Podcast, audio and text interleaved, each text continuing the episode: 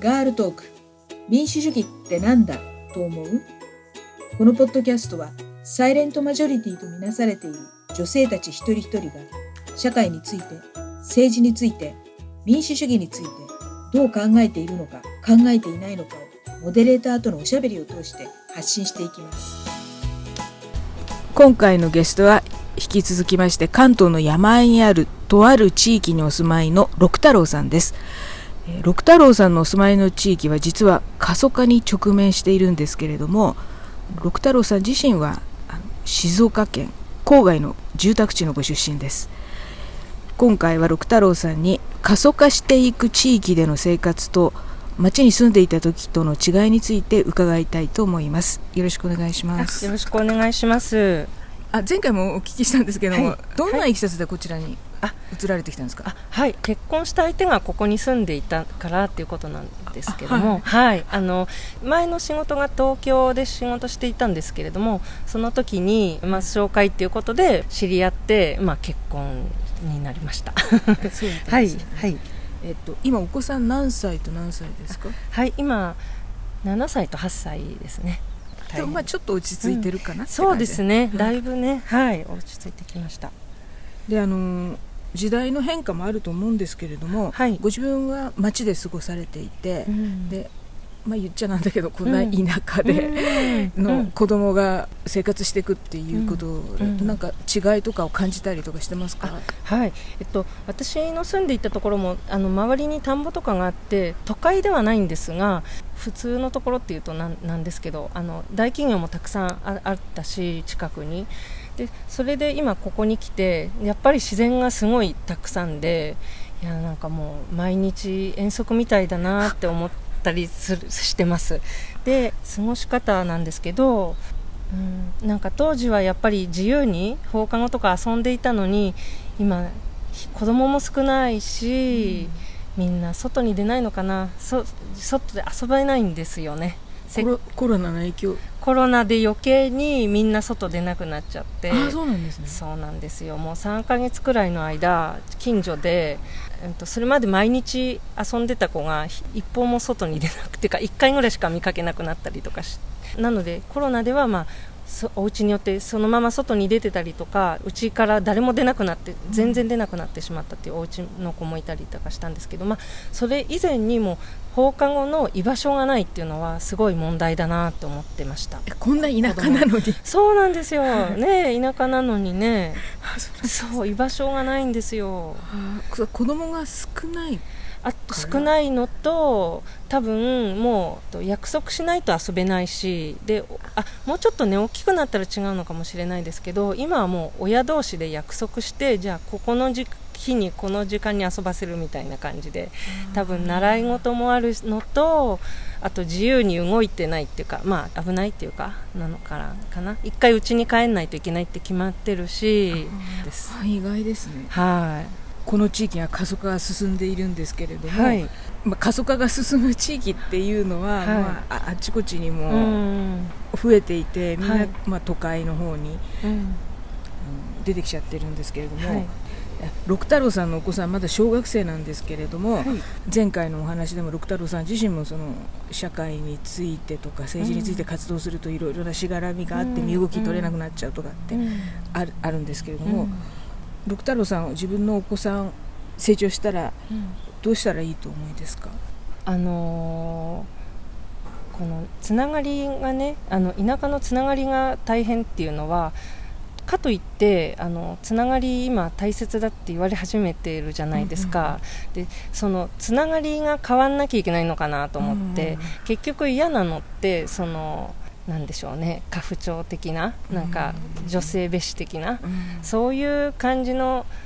つながりはもういらないよねって思いますよね、例えばお嫁さんが大変な思いするとか、全部お嫁さんにそうです、押し付けられちゃうみたいな押し付けられるしそのお嫁さんの人としての見方がないみたいな人間として見られないそうですね。嫁っていう。そうですね。嫁そうそう。そういう感じがあると思いますね。なだから子供はどこに行ってもらってもいいしでむしろ私今田舎に暮らして田舎の良さもわかいいなと思ってるので田舎に住むのはすごくいいと思ってるんですがそういうシステムの中には組み込まれないようにしてほしいなと思いますね。うん。つながり方のつながりへの考え方を変えていかなきゃいけないそうですよね。たと例えばですけどいいですか、うんうんうん。エピソード。私がその地域の人に塾で教えてたっていうのを聞いて、家庭教師を頼まれたんですね、英語の。でじゃあやることになってで夫にあの義理の両親にもお父さんとお母さんにもちゃんとそれはことは言っておおいてくださいねって言われて伝えたんですね、であの義理の母に言ったらすごい嫌な顔して自分の部屋に戻ってったんです、それでまたすごい嫌な顔して降りてきて、あのお父さんが言いたいことはいろいろあるけどしょうがないから許可しますみたいなことを言われたんですよ。で私許可も何もあ分かりました。あじゃあすいませんって言ったんだけどもうねやることになってましたけど許可制だったんだとか思ってびっくりですよね。でもそれも別に仕事も手伝ってるし私は私でやんなきゃいけないことはすごい大変だったけど年子で。やってた上でそういうことを言われるのはもう全然納得いかないですけど自分の親だったら例えば英語のこととか、ね、力入れさせてくれたりとかそういうふうに子供のあがどういうふうに育したいかというのを見て協力してくれたりしてるわけですよね、で私がそれを活かせるとなったらよ嬉しいことなはずなんですよね。で実際、うん、それで自分の友達のお子さんが英語の成績が上がったことをすごい喜んでくれたりとか。だけどそういうの一切ないんだなとか思ってあの結婚して嫁になってしまうと。それまで私が頑張ってきたこととかそこにかけてきた私の両親の思いも一切ないことになってしまうんだなと思いましたね。個人として相手を認めるっていう考え方がやっぱりないないみたいな感じですよね。もう姑さんもずっとお嫁さんとしてやってきて、うん。もう抑圧されてって生きてるんだと思います。きてるんですよね、うん思います。彼女はそのことに対して疑問は思ってなかったんですかね？えっとねうんともうモラハラって言っちゃっていいのかな、うん。もうバカバカバカバカ言われてたから、うん。自分も自信なかったんじゃないですかね？人はみんなそれぞれ意地悪ではないんですよ、うんなんだけどそのシステムに頭をみんな取られすぎかなっていうふうに思います、なんかあの悪意を私は別にそこに悪意があるっていうふうには思わないけどもこういうものだっていうのにすごいとらわれてるんだろうなって思います、それでこの地域からうん外に出たことないんですかね、あえっと、遠くから来たお嫁さんなんです。姑は。あ姑？姑さん。姑そうそうそう。遠くからお嫁に来た人なんですよここに。あそうなんですそうねそうそう。じゃああの外で働いたり学校出た後に働いて、ええ。そして来たっていうわけじゃなくてもう学校出たらもうすぐにえっとね、働きてた場所であの義理の父と出会ってはい。結婚して、その時は会社勤めだったんだけど、けえっと、辞めてその家業を継ぐ、まあ、2代目夫のおじいさんが始めた仕事なんですが家業を継ぐために一緒に結婚してからこっちに来たっていう形ですね。そうなんですね、うん。じゃあやっぱり六太郎さんはフランスにも長く住んだりとかうん。しているから、うん。もういろいろ見識とか全然そう。あの差がついちゃってる。そうですよね、もうね、もうすごい、もうなんか外国にいるより外国みたいだなと思ったりします、なんか合わなすぎて、なんか同じ言葉喋ってるんだけど、通じないねって感じます、でもこの通じなさって、なんか右派の人たちってこういう感じなのかなと思ったりして、極端かもしれませんけど、で私はもういかにもさ、リベラルっていうか、左の方で。うん。なんか右と左の言葉の通じなさってこういうことかなっていうのをなんかすごい実感してますね日々、あそうですか、うん、外に出ないっていうのはこういうねなんかいろいろ問題があるなって思いますよね。ただそのねみんな外出たことあると思うんですけどその義理の父とかもねあの一回外に出て働いてるんですけどまあそれうんあの本当にもうこの地域全体がこういう感じなのでなんかそのね本当に右派左派で確かに分けられないと思うんですけどその政治の世界でこうすごくねあの相入れない感じでいろんなことが起こってるのがなんかすごい身に染みて分かる生活環境ですね、あのそのじじ義理のお家もそうだしそのこの地域もそうですね、うん、ちょっと話がずれてしまって。まあ、そんなわけで過疎化が進んでるわけなんですけども、うん。うん、ああもう過疎化進んでるなって実感するようなことってどんなことがありなんかありますか？あ若い人がいないっていうことかな、えっと、例えばその地域のあのね盆踊りですとか夏は盆踊りとか春のお祭りとか秋は運動会とかなんかねえーと、1年に4回ぐらい大きなイベントがあってその度にいろいろ借り出されるんですね、うん、で例えばその私は今子ども会っていうのに入らないといけなくて入ってるんですけれども、うん、子ども会でその1月にどんど焼きっていうのをやるんですがそこでおでんを出さなきゃいけないんですけど 100, 100人分くらいとかなのかな、うん、田んぼの真ん中でやるんでそこまでたくさん作って運ぶんですけどそれをね、毎年やるかやらないかっていうのでだんだん子ども会のあの人数が少ないんであの負担が大変で、うんうん、でも辞めるっていうとすごい言われるんですよ。おじいさんたち。そうそうそうそう。上の人たちから。なのでどうやったらいろいろ言われないで辞めることができるんだろうかみたいな感じで。でもそれも子ども会の話し合いの中ですら自由に発言できない感じで、うん、辞めたいよねとかって言えない感じなんですよ、うん、もうねすごいガチガチ。もうね若いお父さんお母さんたちのはずなのに。でその中でそこで育ってるお母さんが大変だよねでも大変だよねみたいな人がちょっと頑張って言うといやでもこれはもう本当にお願いだからやってとかっていう人も中に。同年代で？そうそうそう。あの誰々さんとかお父さん誰々さんとか楽しみにしてるんだよこれをとか言って。だからねもうもうねなんかもうそ,、ま、そんなことで、まなんか若い人少ないのに今まで通りのことをね祭りとかもね素敵だなと思うんですやってるとこ見ると。でも今まで通りのことを続けようとしてすごい大変に どんどんなってきてると思うんですけど、でもそれをやめるって言えないまた地域の圧力とかがあってなんかねでもこれじゃあ滅ぶよねって先の遠い先の話で言うとみんな同意してくれるんですよ。ああそうだね。これこのお祭りこれ続けていけないよね。今やってる人たちみんな60代70代だよね。じゃあ10年後どうなるんだろうねって言うとそうだよねって言ってくれるんですけど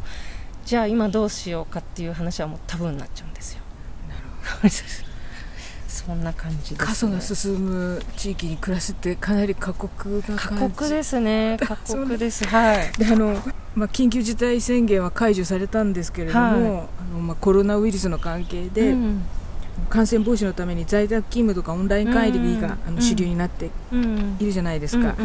なんであの仕事があって、はい、都心に毎日出勤しなくていいっていうことになったらば、はい、まあ、ここみたいに日帰りでね都心に、うん、あの行けるっていう地域は、はい、移住するのに魅力的なんじゃないのかななんて思うんですけれども、今のお話聞いて、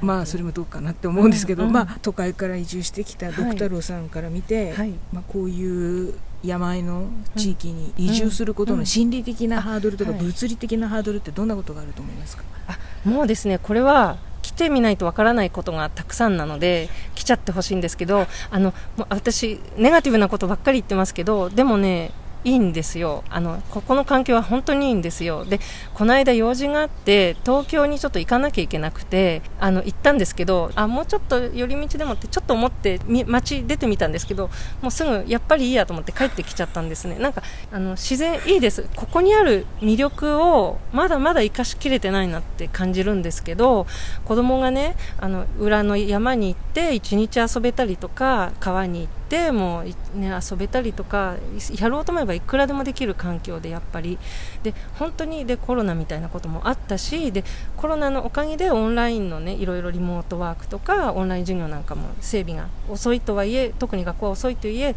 進んできたわけでだからもうどんどん入ってきてほしいんです。で他の人がい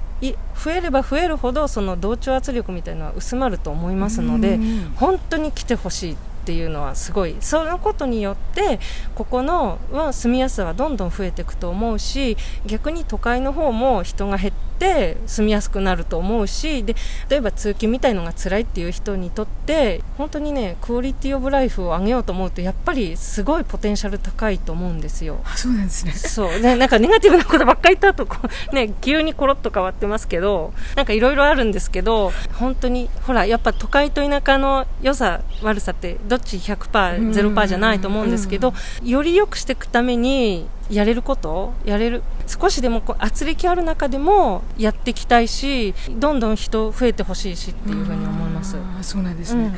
あ一つ地道の活動のこと言っていいですか、はいはい、もうこれはもう政治的な活動でじゃないんですけどその地道なことの一つとして今回こ子供が放っておかれてたんですよね、本当にコロナで。で最初に町にファックスをしてこういうことを検討していただけないでしょうかっていうことをまとめてファックスしたんですね。でそれからメールで回答があってまあそれはあの無難な回答しか来なかったんですけどその後もう一人知り合った議員さんと2人でまた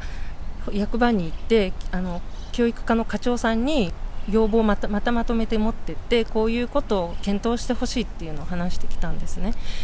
でその後もあの学校の先生から、えー、と2週間に1回ぐらいその様子見で電話かかってくるんですけどその度に、まあ、先生もお忙しいでしょうけれどもあのクレームというんではなくて、うん、こういうことを検討していただけたら嬉しいですとかあとここではこういうことやってるんですけどみたいのあの本当にクレームじゃないようにあの話させてもらって、うん、で先生もちゃんと聞いてくださってあの他の教員の方と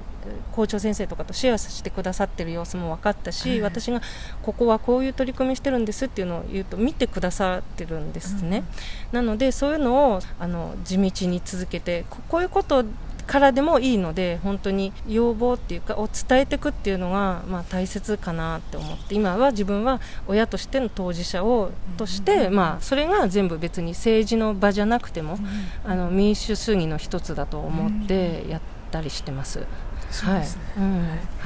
地道にコツコツ続けることが本当に大事だと思いますね。はい。あの今日は過疎化が進む土地に暮らすことについてあの本当に興味深いお話を伺いましたありがとうございました。これからも頑張ってください、はい、どうもありがとうございました。